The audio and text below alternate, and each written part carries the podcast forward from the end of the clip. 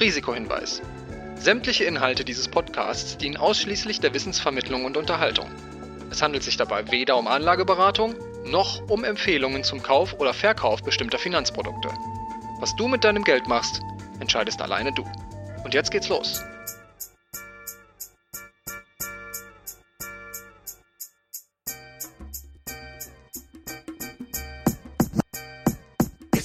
She Speaks Finance. Dein Investmentstart mit Barbara und Christine.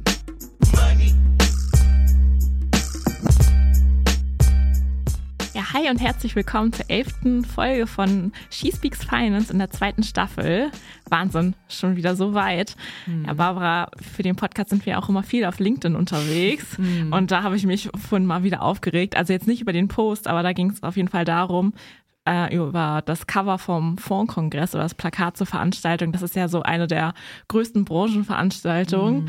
Und da ist es mal wieder so gelaufen, dass echt ja, da sind gefühlt 20 Männer drauf, so mittleren Alters überwiegend. Und ganz unten mhm. rechts in der Ecke ist auch eine Frau mit Corinna Wohlfeil. Mhm. Und da, ja, gab es dann schon wieder eine große Diskussion darüber, warum das denn heute eigentlich immer noch passieren kann, könnte man am ehesten sagen. Mhm. Eigentlich denkt, oder es wird ja immer gesagt, ja, dieses Frauenthema ist doch langsam mal durch und irgendwie haben es jetzt mhm. auch alle verstanden, aber dann sieht man wieder sowas und fragt sich, mhm. naja, offensichtlich, so ganz durch ist es ja noch nicht. Ja, das habe ich auch gesehen und diese Frau ist so unten klein in der Ecke und mit flotten Haaren und äh, ja, oh, ganz schlimm, ganz schlimm. Also, dass da immer, dass es da immer noch kein Umdenken gibt und dass es da nicht mal mehr Frauen gibt, die so, ja, es gibt da bestimmt ganz viele Frauen, auch in der Finanzbranche, die bei so einer Veranstaltung sprechen könnten.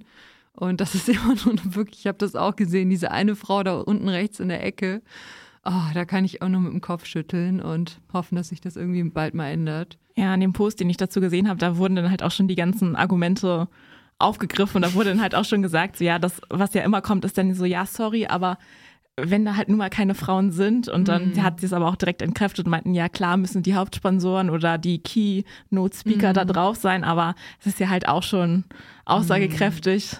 Also es wird sicher andere Frauen geben, bei der Veranstaltung sind halt auch viele Frauen und ja, da sollte dann mhm. schon irgendwie langsam doch mal so ein bisschen mehr Sensibilität für das Thema herrschen, aber mhm. naja, zum Glück sind wir ja hier auf jeden Fall schon mal. ja, aber es ist gut, dass darüber auch dann hitzig diskutiert wird und ich glaube vor 10, 15 Jahren war es ja so, dass das halt hingenommen wurde, dass es halt einfach ganz normal war und da ändert sich ja Gott sei Dank was. Ja, es gibt einfach auch ja auch immer mehr Frauen oder Männer und Frauen, die sich darüber aufregen und ja, es gibt auch so Frauen wie Katharina Wolf, die regt sich da auch im Magazinbereich so darüber auf, dass es keine speziellen Wirtschaftsmagazine für Frauen gibt, dass sie einfach ihr eigenes gegründet hat mit Strive 2020. Ein Wirtschaftsmagazin, was sich vor allem an Frauen richtet. Wir dachten, das ist doch ein super Anlass, mal mit ihr darüber zu sprechen, über Strive und wie sie da vorgegangen ist, was sie sonst noch alles gemacht hat. Sie hat ja einen sehr bunten Lebenslauf auch. Wer sie nicht kennt, sie hat schon mal als Sängerin mit ihrem Papa Schlager gesungen, war Politikerin und ja, verlegt jetzt Strive und macht noch ganz viele andere Sachen. Ich würde sagen, wir hören einfach mal in die Folge rein. Unser heutiger Gast ist Katharina Wolf. Sie hat schon alles Mögliche gemacht. Sie war Sängerin, Unternehmerin, Politikerin, jetzt auch Verlegerin und sie ist noch nicht mal 40 Jahre alt. Kannst du dich mal selbst vorstellen? Hi, erstmal. Ja, wahrscheinlich. Ich würde sagen, hallo, ich bin Katharina. Ich habe einen sehr bunten Lebenslauf. Ich habe mit 14 angefangen, mit meinem Vater zusammen Schlager zu singen, was ich so ungefähr gemacht habe, bis ich knappe 25 so ungefähr war. Eine sehr prägende Zeit in meinem Leben, also knappe zehn Jahre, also ein bisschen mehr als zehn Jahre sogar. Ähm, und daraus hat sich irgendwie so ein Zehn-Jahres-Rhythmus ergeben. Also zehn Jahre Schlager, zehn Jahre Politik und alles immer so ein bisschen überlappend, denn sonst würde ich wahrscheinlich mit den knappen 40 Jahren noch nicht auskommen. Also zehn Jahre Politik, zehn Jahre danach Unternehmertum bei D-Level, bei meiner Personalberatung, meiner ersten Gründung. Und was habe ich noch gemacht? Ja, jetzt bin ich Verlegerin. Mal gucken, ob ich das auch wieder zehn Jahre mache. Also drei zehn Jahresrhythmen habe ich schon äh, ganz gut durchgezogen. Mal gucken, äh, wie lange es bei Strive wird. Mhm. Ja, und jetzt war ja quasi, als du Strive gegründet hast, also man sagt ja eh immer so ein Printmagazin. Also ich komme jetzt zum Beispiel von der Zeitung und da stand man ja mit Print eh immer schon so, ja, wie lange das wohl noch geht. Und dann war noch Corona und ja, wie hast du dich denn eigentlich gefühlt oder wie bist du darauf gekommen, gerade in der Zeit ein Magazin zu gründen? Ja, ist witzig. Es fragen so total viele immer, äh, ne, das ist ja so mutig, äh, mitten in Corona ein Printmagazin an den Markt zu bringen. Ehrlicherweise hat das mit Corona wenig zu tun, ob wir in Print gehen oder nicht. Das ist tatsächlich einfach die rein geschäftlich oder finanziell schlauere Lösung gewesen, glaube ich zumindest. Und wie bin ich drauf gekommen? Äh, das ganze Thema Content Creation war schon immer eins, was ich total gerne gemacht habe. Ne? Ihr habt es gerade gesagt, ich habe früher gesungen mit meinem Vater zusammen. Wir haben auch alle Texte und Songs selber geschrieben.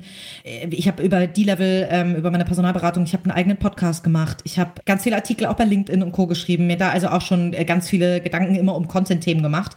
Und deswegen war das jetzt ehrlicherweise ein Irgendwann-Moment, nenne ich den immer liebevoll. Ich war 2019 ähm, allein im Urlaub und habe mir überlegt, jetzt äh, nähert sich dieser 10-Jahres-Rhythmus. Ich habe 2010 D-Level gegründet und der äh, 10-Jahres-Rhythmus näherte sich wieder und ich merkte auch irgendwie, dass eine Unruhe kam, dass ich aber D-Level noch gar nicht loslassen wollte, weil ich den Job A ganz gut kann und auch noch ganz gerne mache, nur nicht vielleicht nicht mehr alle Teilaspekte und nicht mehr jeden Tag zu 100 Prozent.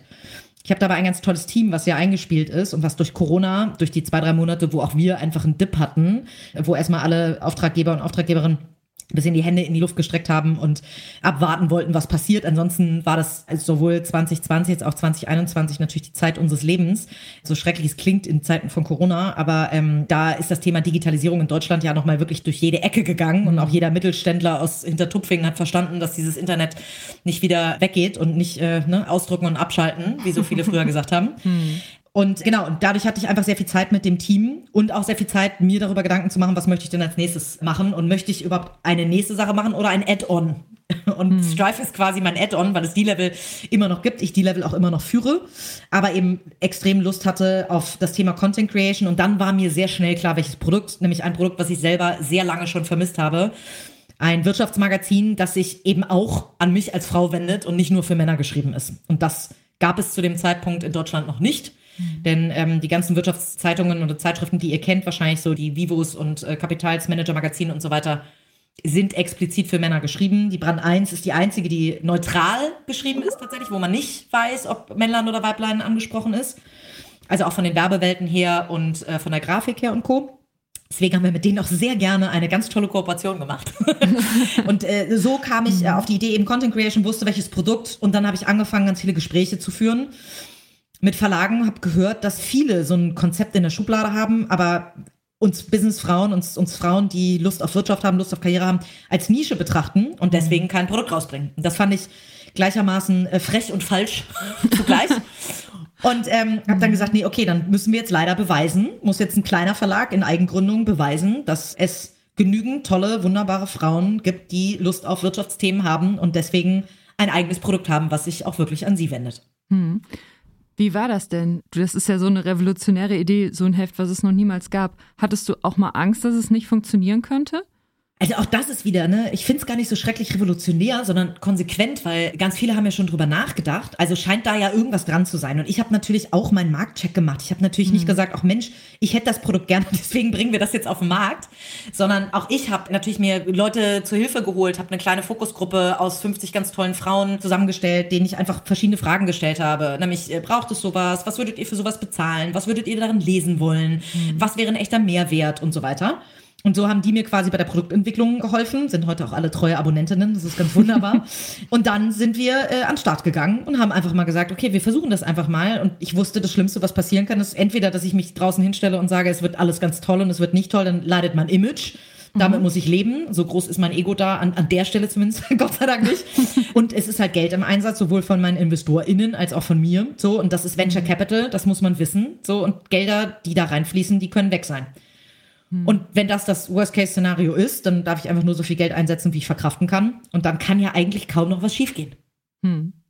Ja, das stimmt. Nur jetzt ist es ja immer noch so, dass Frauen quasi so in den Positionen so CEOs, CFOs, aber auch so als Privatanleger ja noch relativ in der Minderheit sind. Das wird jetzt gerade zum Glück besser, aber wie kam es denn bei dir eigentlich dazu, dass du dich überhaupt mit Finanzen oder mit Unternehmertum beschäftigt hast? Ich habe verhältnismäßig früh angefangen, immer noch nicht früh genug, ähm, aber ich habe mit, pff, jetzt muss ich echt überlegen, wahrscheinlich 22, 23 oder so, Rich Dad, Poor Dad gelesen. Ein mhm. sehr tolles Buch, was ich sehr empfehlen kann.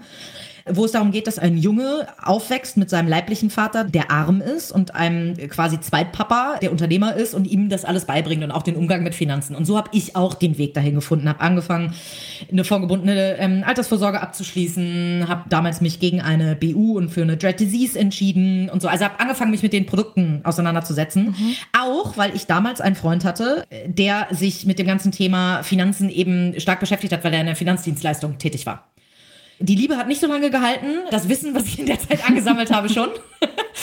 Und dementsprechend bin ich da dran geblieben und ich war ja auch immer ein bisschen anders gezwungen. Guck mal, ich habe mit 14 meine erste GBR, glaube ich, angemeldet. Mhm. Oder ich weiß gar nicht, GBR, ich, ich AG oder was es damals noch war, das weiß ich gar nicht mehr, ehrlicherweise. Aber auf jeden Fall mein erstes kleines Unternehmen, wenn man so will, meine Selbstständigkeit angemeldet, damit ich Rechnung schreiben konnte, wenn ich gesungen habe. Mhm. Oder moderiert habe oder so. Und deswegen musste ich mich ja damit beschäftigen, was mache ich denn dann mit dem Geld? Ist klar, kann ich es aufs Konto packen Mhm. Aber ich war noch nie so die Big Spenderin. Das heißt, irgendwie, es gibt in meinem Kleiderschrank, glaube ich, drei oder vier Sachen, die relativ teuer sind. Alles andere ist im Zweifelsfalle relativ erschwinglich.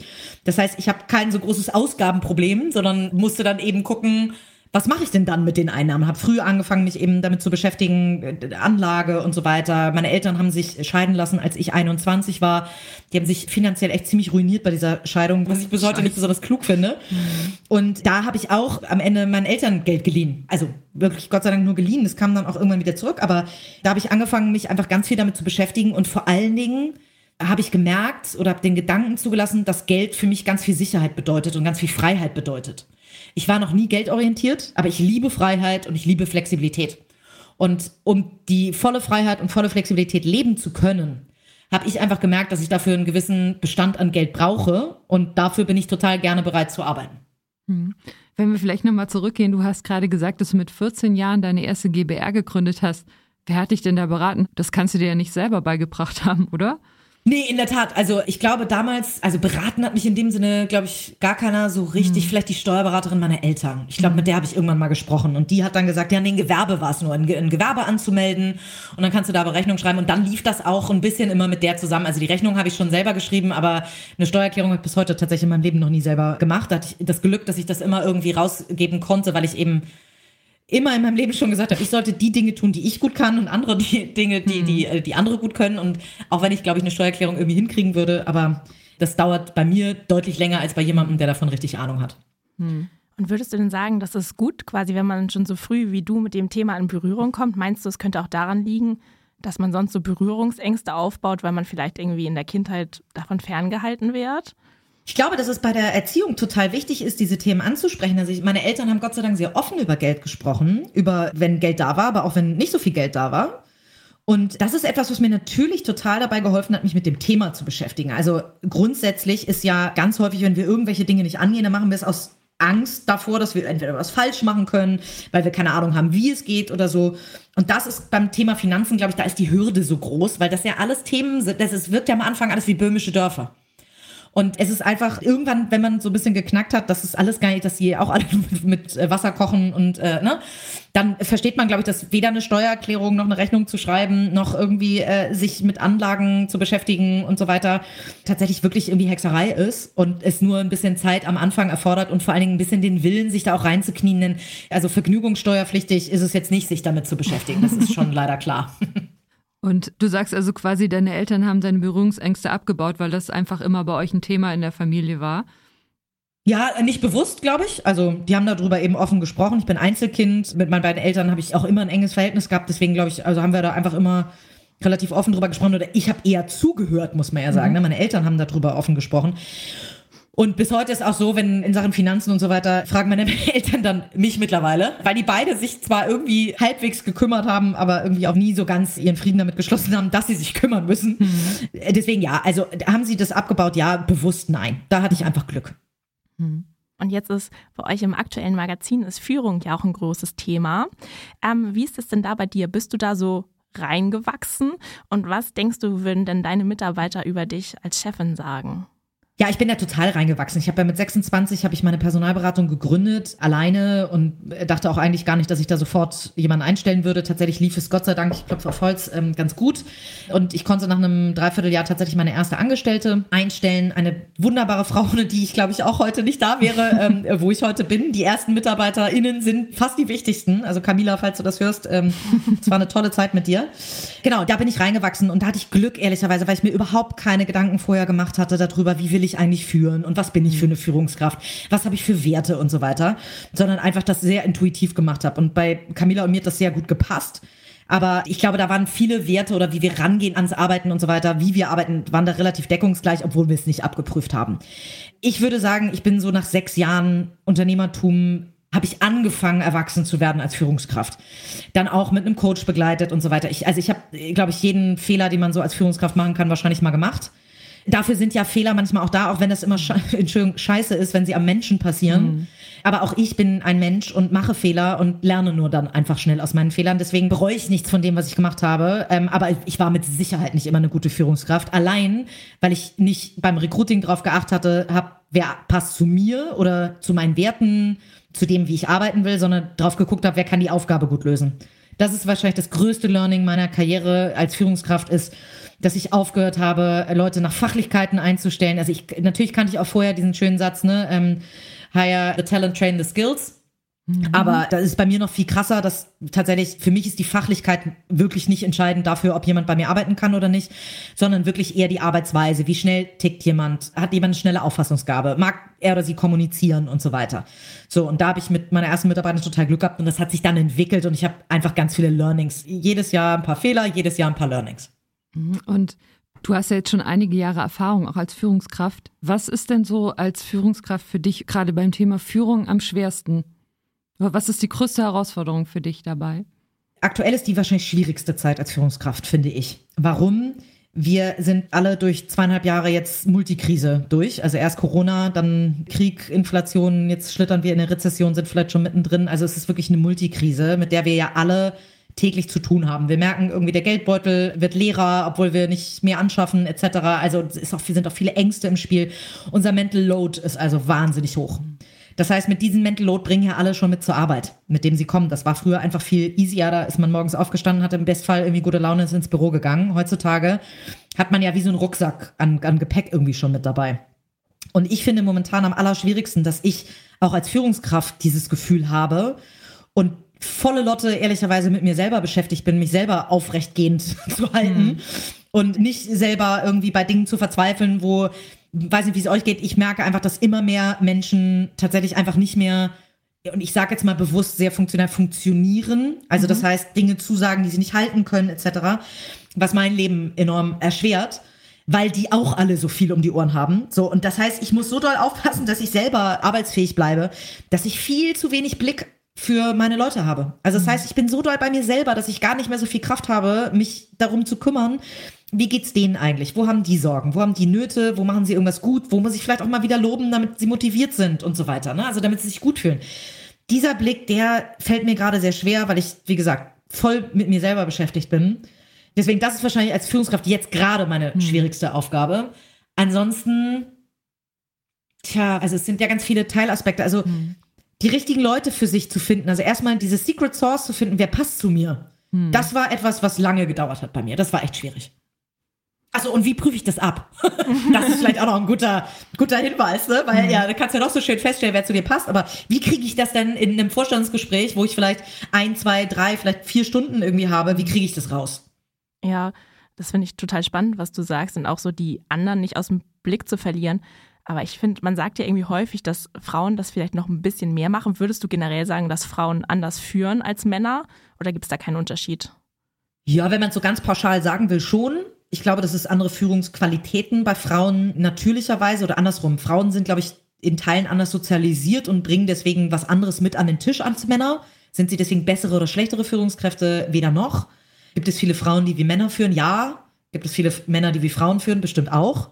Also deswegen, ich glaube, das weicht sich gerade ganz doll auf. Mhm. Aber hättest du mich vor zehn Jahren gefragt, hätte ich gesagt, aber sowas von. Also Männer und Frauen haben vor zehn Jahren aber sowas von unterschiedlich geführt. das Thema Empathie und so hatte man das Gefühl, dass es bei Männern irgendwie noch nicht angekommen war. Das ist ja heute Gott sei Dank anders. Ganz, ganz viele ArbeitgeberInnen oder auch männliche Arbeitgeber, vor allen Dingen auch männliche Führungskräfte, wissen ja auch, wie rar das Talent da draußen ist. Und dementsprechend mussten die sich umstellen und umorientieren und ihren Führungsstil anpassen.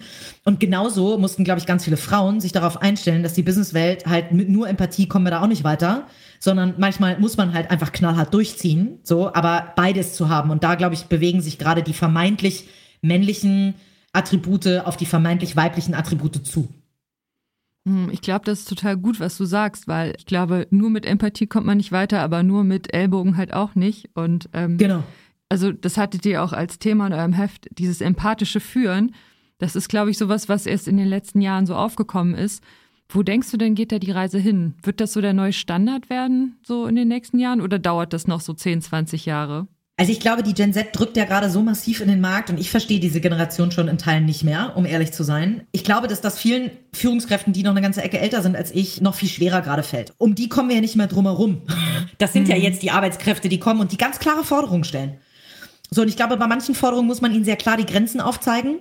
Weil mhm. einfach, also eine Vier-Tage-Woche, so schön ich das finde und so gerne ich eine Vier-Tage-Woche, ich habe ganz viele Mütter, die für mich arbeiten, die in Teilzeit arbeiten, das ist alles total großartig, funktioniert auch mhm. großartig. Aber jetzt zu sagen, ich möchte gerne eine Vier-Tage-Woche machen, obwohl ich keinen Grund habe und weil ich drei Tage gerne für mich und Hobbys und keine Ahnung was, die Vorstellung finde ich auch total charmant, wunderbar. Das geht aber nicht in jedem Kontext. Bei uns als Startup geht es nicht, denn wo soll ich denn eine Ein-Fünftel-Stelle schaffen, wenn mhm. jemand einen Tag weniger arbeitet? Es geht überhaupt in sehr vielen Berufen nicht. Wir führen hier eine totale Bubble-Diskussion. Ja, mhm. das geht auch äh, im Handwerk nicht. Das geht auch, ähm, oder im Handwerk vielleicht noch. Kannst du dir noch aussuchen, ob die Baustelle, obwohl wahrscheinlich nicht, ehrlicherweise. Das geht im Zweifelsfalle nicht, wenn ich bei Lidl an der Kasse sitze und etc. Ne? Also deswegen, mhm. das ist ein bisschen eine Bubble-Diskussion und unsere Gesellschaft würde zugrunde gehen, wenn wir das ab morgen alle machen würden. Also deswegen glaube ich, ja, die Gen Z drückt gerade mit sehr vielen Forderungen in den Arbeitsmarkt rein und in großen Teilen haben sie recht nämlich auf mehr Flexibilität, auf mehr gesehen werden, mehr Wertschätzung, mehr Empathie. Bei manchen Dingen schießen sie ein bisschen übers Ziel hinaus. Und da ist dann, glaube ich, ab und zu das Zurückkommen zu ein bisschen mehr Professionalität, zu ein bisschen mehr Durchhaltevermögen, ein bisschen mehr Disziplin auch total wichtig. Also deswegen, ja, wir kommen nicht drum herum, dass sich das ändert. Aber ehrlicherweise, für mich hat sich in den letzten fünf bis sieben Jahren in der Arbeitsweise nicht viel geändert. Es gab ganz viele Firmen, die genauso wie wir eh schon immer remote angeboten haben, wenn Handwerker zu Hause kommen oder irgendwas, ne, whatever zu Hause passiert ist, Kind krank ist, also klar, bevor die Mami oder der Papi sich krank meldet, äh, ist doch okay, wenn die ein bisschen was von zu Hause machen und dann einfach mhm. den Rest am nächsten oder übernächsten Tag aufholen. Mhm.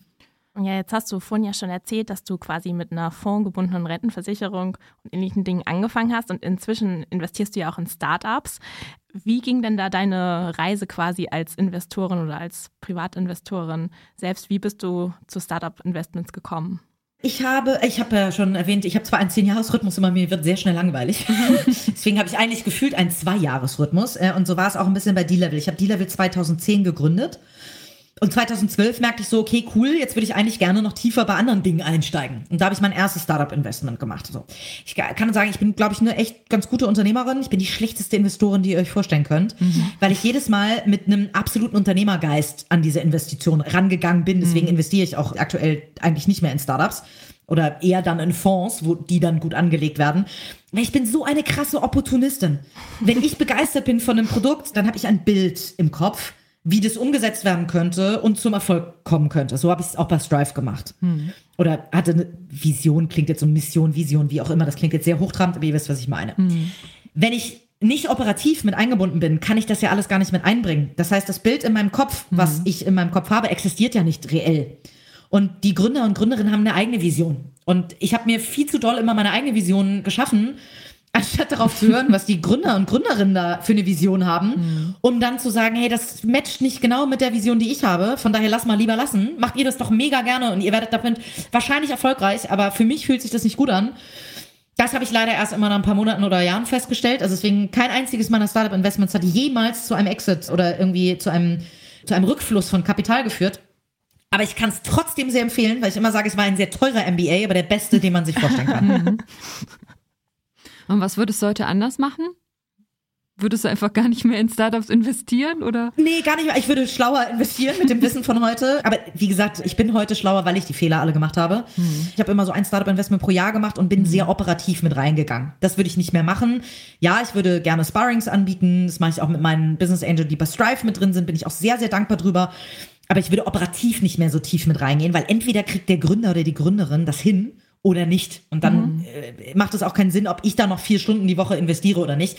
Denn zu 100 Prozent operativ mit reingehen geht ja nicht. Auch damals hatte ich schon eine eigene Firma. Mhm. So, also das würde ich, glaube ich, anders machen. Und ich würde wahrscheinlich, ich bin teilweise mit sehr kleinen Tickets reingegangen, wie mit 10.000 oder so. Also immer so zwischen 10 und 50.000. Und die ganz kleinen Tickets, also erstens, ich verstehe jetzt den Satz, den VCs häufig zu mir gesagt haben, naja, Katharina, ob wir eine Million oder 100.000 geben, ist für uns kein Unterschied. Denn die Due Diligence, also das Startup mhm. zu überprüfen, ist genau das Gleiche und deswegen machen wir lieber eine Million. So, und deswegen machen wir keine kleinen Investments. Und das ist ein bisschen ähnlich. Für 10.000 muss ich mich genauso reinhängen wie für 50.000 Investment, muss es mhm. genauso überprüfen. Und dann würde ich lieber alle zwei Jahre lieber nur ein Startup-Investment machen und dafür dann lieber immer ein bisschen größeres Ticket.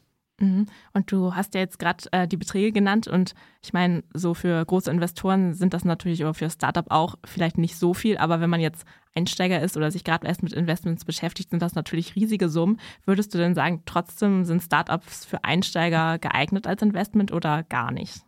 Das kommt auf das Mindset an. Also wenn man selber weiß, wie Startups funktionieren. Und ich habe ja, seit ich die Level gegründet hatte, also dann schon zwei Jahre, hatte ich ja sehr, sehr viel mit Startups zu tun. Ich habe am Anfang nur mit Startups gearbeitet, denn mit 26 buchte ich keinen DAX-Vorstand, leider.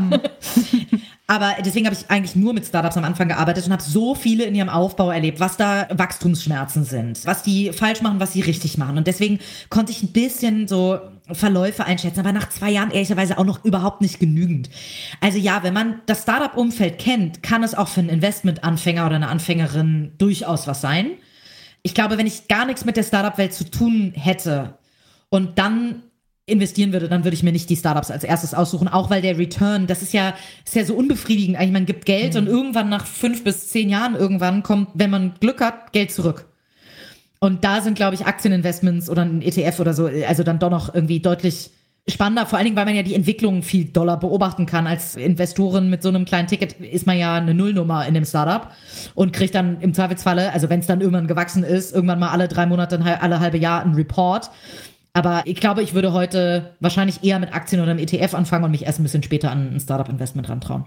Hm, ich weiß genau, was du meinst, weil ich habe so Crowdfunding-Investments, so kleinere gemacht und diese Due Diligence, ja, die hat man halt auch bei 1000 Euro, weil man will ja auch nicht 1000 Absolut. Euro in so ein Unternehmen investieren, von dem man denkt, dass das keine Zukunft hat. Und ich sehe das ganz genauso. Also das war jetzt mal für mich so eine nette Spielerei, so eine gewisse Zeit lang, aber es ist so aufwendig, dann auch wirklich zu verstehen, ja. was, das sind ja auch so ganz komplexe Produkte, so Nachrangdarlehen und was das alles heißt. Und dann hat man nämlich 1000 Euro investiert, aber ganz viele Stunden. Und wenn man 1000 ganz Euro genau. in breit gestreuten ETF investiert hätte, dann hätte man halt auch eine viel höhere Rendite meistens, ne? Und ja, deswegen sage ich das. Eigentlich ist die Entscheidung zwischen, will ich Geld ausgeben, was ich gegebenenfalls zurückkriege, dabei aber mhm. viel lernen? Oder, also, ne, weil ich denke mal, deine Due Diligence wird dich bestimmt nicht döver gemacht haben. Nee, das stimmt nicht. äh, genau, ja, ja. also ist ja immer, ne, so. Mhm. Oder will man halt ein Return on Investment, dann sollte man eher Aktien oder ETFs machen, mhm. glaube ich. Ja, was ich mich dabei gerade noch gefragt habe, machst du das eigentlich alles selber, also deine Investments, oder lässt du dich da von jemandem beraten? Ich habe ja das Glück, also ich habe äh, lange Zeit nicht verstanden, warum ich Jura eigentlich studiert habe. Aber jetzt äh, weiß ich, warum ich dann doch irgendwie ein bisschen recht äh, sinnvoll war, weil ich solche Verträge und so tatsächlich alles selber gemacht habe, weil ich ein gutes Verständnis dafür hatte. Natürlich habe ich Notar und auch noch eine Notarin meines Vertrauens, weil irgendjemand kann ja immer nicht. Ich habe Anwälte, ich habe einen Steuerberater und so weiter. Ne? So, also deswegen, klar habe ich ein tolles Team um mich rum, wo ich immer wieder äh, andocken kann, um Wissen abzuzapfen. Ich habe aber nie jetzt irgendwie einen Beteiligungsvertrag, den ich vom Notar bekommen habe, nochmal irgendjemandem anders geschickt zum bitte mal drüber gucken, sondern dann eher gezielte Fragen an jemanden gestellt. Durch das Jurastudium bin ich ganz gut ausgebildet worden da. Mhm. Was mich ja noch interessieren würde, ich habe ja auch mal in einer Fachzeitschriftenredaktion gearbeitet und weiß, wie viel Arbeit so eine Zeitschrift ist. Wie sieht denn so ein typischer Arbeitstag für dich aus? Gibt's den und was machst du da so? Und was mich auch noch interessieren würde, wie groß ist denn dein Team, mit dem du arbeitest? Fange ich von hinten an, das ist momentan sehr leicht zu beantworten, nämlich sieben bei D-Level und äh, sieben bei Strive. Mhm, okay. Bei D-Level sind wir gerade einen Ticken zu klein, bei Strive sind wir gerade, haben uns fast verdoppelt. Mhm. Da haben wir das letzte Jahr oder bis Mitte diesen Jahres waren wir nur vier Leute. Und nein, es gibt nicht den einen typischen Tag. Also montags ist immer mein Meeting-Tag. Da bin ich immer von morgens um neun bis äh, mittags um 13 Uhr in Meetings mit ähm, Joe Fixes mit dem ganzen Team teilweise, mhm. mit Führungskräften und so weiter. Und danach, also wir haben eine ganz gute Aufteilung, dadurch, dass Susanna, unsere wunderbare Chefredakteurin, Susanna Riedmüller, das Heft macht, mit dem ich eigentlich nur noch wenig zu tun habe, also in der Konzeption und Themenfindung öfter mal, mhm. im Sparring so, aber in dem Moment, wo geplant ist, was ins Heft kommt, was für Themen und so weiter, äh, ziehe ich mich wieder raus und sie setzt um, entscheidet, welche Person kommt tatsächlich ins Heft, welches Thema kommt tatsächlich ins Heft und so weiter. Deswegen könnte ich dir jetzt sagen, welche Termine ich immer wieder habe, mhm. nämlich alle zwei Monate zum Heft und auch mhm. zu, zum Anzeigengeschäft und ne. Aber es ist meine Woche, würde ich sagen, ist eine Mischung aus ein paar Meetings mit dem Team und Co. Viel auch für mich Dinge erarbeiten, also Konzepte erarbeiten Excel, Schrubben, PowerPoint mache ich echt sehr ungern. Excel und ich waren auch lange keine Freunde, aber wir mögen uns jetzt. PowerPoint und ich haben es noch nicht geschafft. Also mein Team ist relativ eigenständig, aber ganz häufig brauchen sie einfach manchmal eine Bestätigung, dass sie gerade die Entscheidung richtig treffen. Das heißt, ich habe auch ganz viel ad hoc. Also deswegen habe ich immer zwei, drei Stunden im Kalender bei mir, die nicht gefüllt sind, damit einfach auch, ne, also wir haben zwar keine Open Door Policy in dem Sinne, dass die Tür mhm. permanent offen steht, auch weil es dann zu kalt würde, weil wir natürlich gerade versuchen, nicht jeden Raum zu heizen. aber, äh, aber nein, aber de facto ist es so, dass die einfach wissen, dann schreiben sie eine kurze Slack und kommen kurz mal rüber und dann habe ich eben auch mal spontan Zeit. Das ist mir wirklich wichtig, weil ich nicht möchte, dass irgendjemand bei uns im Unternehmen Bottleneck zum Bottleneck wird, weil Bottlenecks machen die Firma immer langsamer. Ähm, und bei uns kommen normalerweise am Ende immer die Investment-Tipps. Aber ich finde jetzt, deine Karriere ist ja eigentlich auch total spannend und du hast schon so viel gemacht. Deswegen würde ich sagen, vielleicht kannst du unseren Hörerinnen zum Abschluss zwei Karrieretipps und zwei Investment-Tipps geben, die dir ja so quasi über den Weg gelaufen sind in der Vergangenheit. Hm. Also was hat meine Karriere total bereichert? Ich habe sehr früh und viel angefangen, um Hilfe zu bitten und mir sehr doll Gedanken darüber gemacht, wie ich das mache. Also sehr psychologisch rangegangen. Wie muss die Mail quasi klingen? Was muss da drin stehen, damit mein Gegenüber Lust hat, mir zu helfen? Also what's in it for her oder for him? Warum kann genau er oder sie helfen und so weiter? Also sehr konkret für das Gegenüber Gedanken gemacht. Und ich habe mir auch immer überlegt, mein ganzes Leben besteht aus Geben und Nehmen. Ich habe mir immer überlegt, was kann ich für die Person tun, damit ich gegebenenfalls irgendwann mal einen Gefallen einfordern kann. Das ist, glaube ich, das eine. Und das andere ist, nicht zu lange über Dinge nachdenken, nicht zu lange in der Theorie bleiben, sondern dann einfach mal machen, umsetzen, ausprobieren. Wer zu lange in der Theorie verharrt, bleibt im Zweifelsfalle stecken. Mhm. Hattest du denn konkrete Mentoren, die dir geholfen haben auf deinem Weg oder hast du dir das so alles Learning by Doing selbst beigebracht? Ich hatte eine ganz tolle Frau, die mein Leben geprägt hat, Nicola Sievers, die auch Personalberaterin ist, mit einer eigenen Personalberatung spezialisiert auf den Finanzbereich, von der ich eigentlich alles gelernt habe, auch wie man sich in einer Männerdomäne zurechtfindet und und und. Habe ich einfach Glück gehabt, dass ich die sehr früh in meinem Leben kennengelernt habe.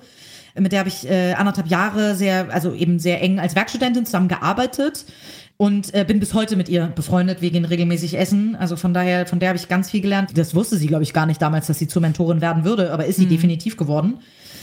Und dann habe ich immer so, wie andere Lebensabschnittsgefährten haben, habe ich wahrscheinlich Lebensabschnittsmentoren und Mentorinnen.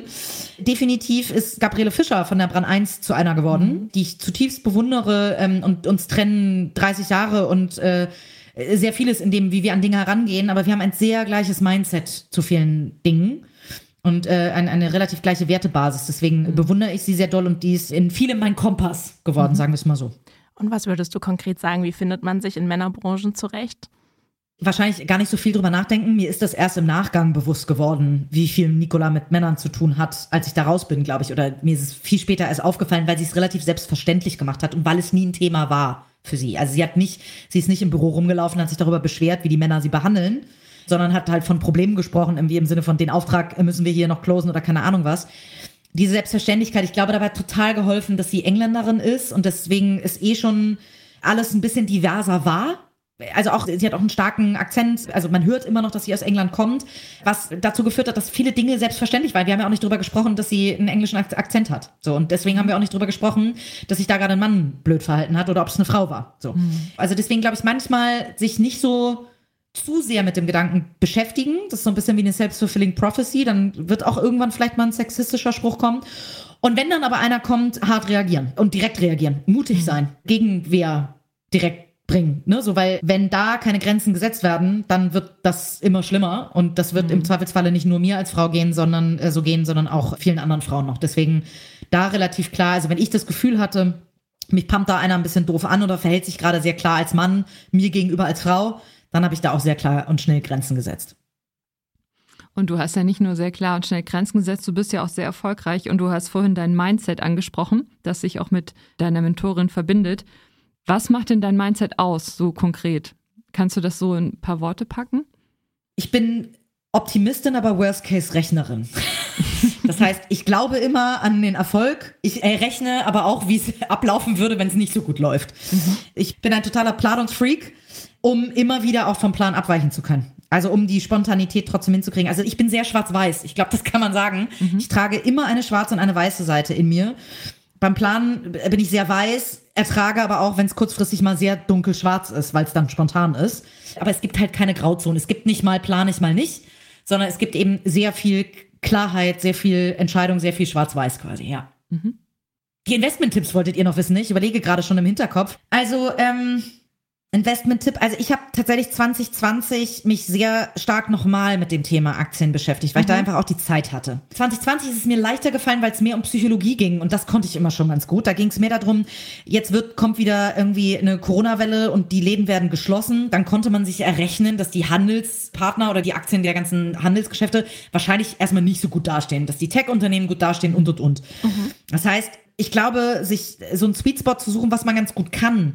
Also ich habe keine Lust, einfach äh, permanent irgendwelche Unternehmensberichte zu lesen und so. Deswegen äh, bin ich mittlerweile in einem sogenannten Multifamily Office. Klingt total toll, äh, ist aber in Wahrheit einfach eine Vermögensverwalterin.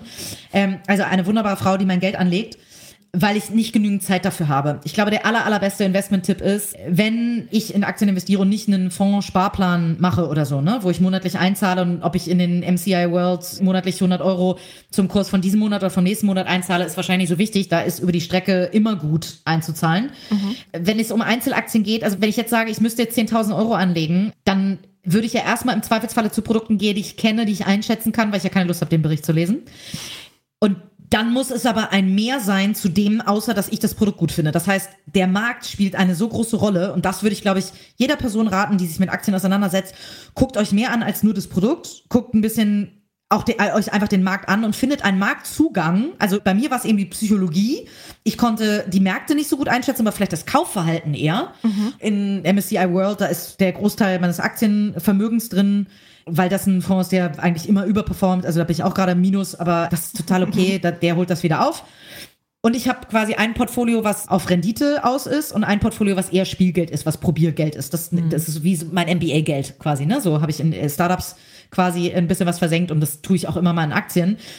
Dafür, dass ich mich, auch da ist es bei mir so, dass ich eine kleine Due Diligence eben mache und mir angucke eben äh, nicht nur Produkt, sondern eben auch Markt und Ne, ich lese zwar den Geschäftsbericht nicht, aber ich google dann ganz viel und gucke eben auch, wie sind Kundenbewertungen für das Produkt und so weiter. Das ist was, was mir Spaß bringt und deswegen auch ich mehr Bock drauf habe. Das sind wahrscheinlich so die Sachen, die ich beachten würde. Ich habe jetzt nicht so den konkreten Tipp, geht rein in die und die Aktie. Also abgesehen davon, dass ich um mhm. Gottes Willen keine Finanzberatung machen sollte.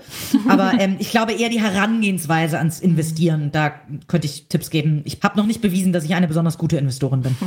Nee, aber ich finde schon das, was du zu dem zweiten Zugang oder zu dem anderen Zugang, den man sich noch suchen sollte, finde ich auf jeden Fall spannend. Also gut, dass du die Investment-Tipps nicht vergessen hast. Aber ich glaube, das ist dann jetzt auch ein guter Abschluss fürs Gespräch, bevor wir uns jetzt äh, noch verquatschen in Einzelheiten. Und ja, dann vielen Dank, dass du bei uns zu Gast warst. Das hat auf jeden Fall Spaß gemacht. Mir auch. Vielen, vielen Dank für die Einladung. Dankeschön. Sehr gerne. Also Katharina hat ja schon einiges gemacht, so als Unternehmerin und ja, diese ganzen verschiedenen Sachen, dieses Strive-Magazin und dann auch äh, ihre Personalberatung und auch die Startup-Investments. Sie traut sich auf jeden Fall was, das finde ich richtig gut. Was mir nur so durch den Kopf gegangen ist, sie sagte ja auch sowas in die Richtung Gen Z, die haben weniger Disziplin als ältere Generationen und stellen so hohe Forderungen an ihre Arbeitsplätze oder an ihre Arbeitgeber. Ich frage mich immer, ob das wirklich so ist. Und ich glaube einfach, dass die Generation anders geprägt ist und anders aufgewachsen ist. Und um ehrlich zu sein, ich finde die Forderungen, die die stellen, teilweise auch richtig gut. Auch gerade bei dem Thema Teilzeit und Vollzeit glaube ich, dass es gar nicht stimmt, dass es in vielen Berufen nicht möglich wäre. Und ich glaube, wenn man sich das finanziell leisten kann, kann mehr Teilzeit oder weniger Arbeitszeit einem auch die Lebensqualität erhöhen. Ich fände zum Beispiel auch so eine Viertageswoche total reizvoll. Und ich finde, man braucht dafür auch gar nicht einen Grund, wenn man einfach nur mehr Freizeit haben möchte. Ich glaube, das ist so eine ganz individuelle Entscheidung, wie man sein Leben gestalten will. Und da bin ich voll bei der Gen Z, die sagt, oder die ja, da wird ja immer gesagt, die wollen mehr Work-Life-Balance. Das finde ich schon eine richtig gute Sache. Ich glaube auch, dass es wirklich in viel mehr Berufen möglich ist, als man das so denkt. Ja, das habe ich zum Teil auch gedacht, auch als sie meinte, so im Handwerk oder so, dann kann es ja nicht sein, dass dann alle ja am Freitag einfach nicht arbeiten und am Donnerstag quasi ja nicht den Stift fallen lassen, aber dann den Hammer oder was auch immer. Und ähm, das fand ich jetzt auch ein bisschen fragwürdig, weil man müsste es ja nicht so machen, dass dann der ganze Betrieb einen Tag geschlossen ist, sondern man könnte es ja einfach anders aufteilen, sodass dann keine Ahnung, vielleicht jemand am Montag frei hat, jemand am Mittwoch oder am Freitag. Das will ja vielleicht auch nicht gar nicht jeder den gleichen Tag und so, dass man das dann mhm. verteilt. Und ich glaube, wenn man sich Arbeit oft anders einteilt, dann ging das, das auch in vielen anderen Bereichen, weil es heißt mhm. ja nicht nur, dass es die Motivation im Büro steigert und dass man im Büro so viel rumhängt und vielleicht nicht seine ganze Zeit sich konzentrieren kann, sondern ich könnte mir auch vorstellen, dass das auch in Berufen, wo man zum Teil körperlich arbeitet, äh, vielleicht einfach zu belastend ist, das acht Stunden am Stück zu machen. Und wenn man das halt in kürzeren Zeiten, wo man mehr schafft, dass es für solche Berufe auch zum Teil gelten sollte. Und ich meine, na klar, da gibt es ja immer dieses Argument, ja, dann gibt es keine Brötchen mehr, wenn der Bäcker nicht backt. Das ist zum Teil wahrscheinlich auch richtig. Mhm. Aber ich glaube, man könnte das schon oft einfach weiterdenken. Mhm. Das heißt es ja auch häufig, dass wenn man so über die Zukunft nachdenkt, dass es halt ein Fehler ist, einfach die Vergangenheit in die Zukunft vorzuschreiben, mhm. dass das halt so nicht funktioniert, sondern dass man halt einfach neu denken muss. Und ich glaube, das ist halt auch so ein Ding, was in dem Bereich auch so ist, dass man das halt einfach anders denken müsste und mhm. mal aus mhm. diesen ganzen Mustern irgendwie rauskommen muss, mhm. weil ich meine, auch dieses, ja, dann müssen jetzt alle noch länger arbeiten und so. Ich meine, klar, wenn das in Teilen möglich ist, könnte, mhm. kann man da sicher drüber nachdenken, aber man kann es ja auch einfach mal anders versuchen und es mhm. ist, ist, ja nicht immer so vorgegeben, dass das jetzt in alle Ewigkeit so weitergehen muss. Ich meine, vor 100 Jahren haben die vielleicht auch gesagt, so ja, eine 60-Stunden-Woche und wenn alle weniger arbeiten, dann funktioniert das gar nicht und hat ja mhm. dann doch funktioniert und mhm. deswegen denke ich auch, man sollte das manchmal so ein bisschen öffnen ich hätte jetzt auch ehrlich gesagt nichts gegen ein bisschen mehr Freizeit einzuwenden und mir würden auch viele gute Sachen einfallen, die ich da mitmachen könnte, außer Aperol am Nachmittag zu trinken, wie es dann immer so von der älteren Generation vorwurfsvoll heißt. Mm. Und ich würde auch überhaupt nicht sagen, dass man im Homeoffice dann weniger arbeitet. Mm. Ähm, ich glaube, mm. das ist manchmal eher im Gegenteil so. Deswegen, ich glaube, dass ja, man muss das vielleicht manchmal einfach ein bisschen anders denken. Ja, ist für mich auch so. Also wenn ich im Homeoffice bin und einen Artikel schreiben muss, dann geht das oft einfach auch schneller als im Büro, weil ich da nicht so abgelenkt bin und da weil da nicht so viele Kollegen vorbeilaufen, die dann nochmal was wissen wollen, damit, mit denen man sich abstimmt. Und klar, rufen die dann mal per Teams an oder so, aber es ist halt schon was anderes. Im Homeoffice ist man, also bin ich auf jeden Fall mit meinem Beruf viel fokussierter. Ja, mal gucken, wie das mit der Arbeitswelt so weitergeht wie sich das weiterentwickelt. Mich würde auch mal interessieren, was ihr so dazu denkt. Wie ist denn so eure Einstellung zu Homeoffice und Arbeitszeit und ja, Freizeit und ja, Lebensgestaltung? Schreibt uns das doch gerne mal bei Instagram oder über LinkedIn in die Kommentare zu dem Artikel dann rein. Das würde mich echt mal interessieren, weil das ist, glaube ich, so ein Thema, was die Generationen schon sehr stark unterscheidet. Ja, das kann ich mir auch vorstellen. Das würde mich auch total interessieren, wie da so, ja, die Meinung verteilt sind, weil ich finde es auch manchmal so schade, dass sich da dann immer so Fronten bilden, mhm. dass dann immer so alle aufeinander rumhacken und sagen, die wollen nicht mehr arbeiten oder die wollen nur Disziplin, weil irgendwie mhm. beides geht wahrscheinlich wirklich nicht, aber das führt ja auch zu nichts. Also mhm. würde mich auch mal eher, oder vielleicht habt ihr ja auch konstruktive Vorschläge, was man da oder wie man es besser organisieren könnte. Das finde ich auch spannend. Mhm. Und in zwei Wochen geht es dann mit einem ganz anderen Thema weiter. Da waren wir nämlich wieder in Europa unterwegs und berichten da quasi live aus Wien. Dann geht es auch wieder um die Zukunft, mhm. nämlich darum, was künstliche Intelligenz mit unserem Leben macht und wie die Welt in 50 Jahren aussehen könnte. Sehr spannendes Thema auf jeden Fall. Ja, da könnt ihr auf jeden Fall gespannt sein. Wir freuen uns schon. Mhm. Wir freuen uns auch, wenn ihr uns folgt, unseren Podcast bewertet. Über ein paar Sterne sind wir da auch immer sehr dankbar. Bitte fünf Sterne. Hat ein bis in zwei Wochen. Ciao. Tschüss.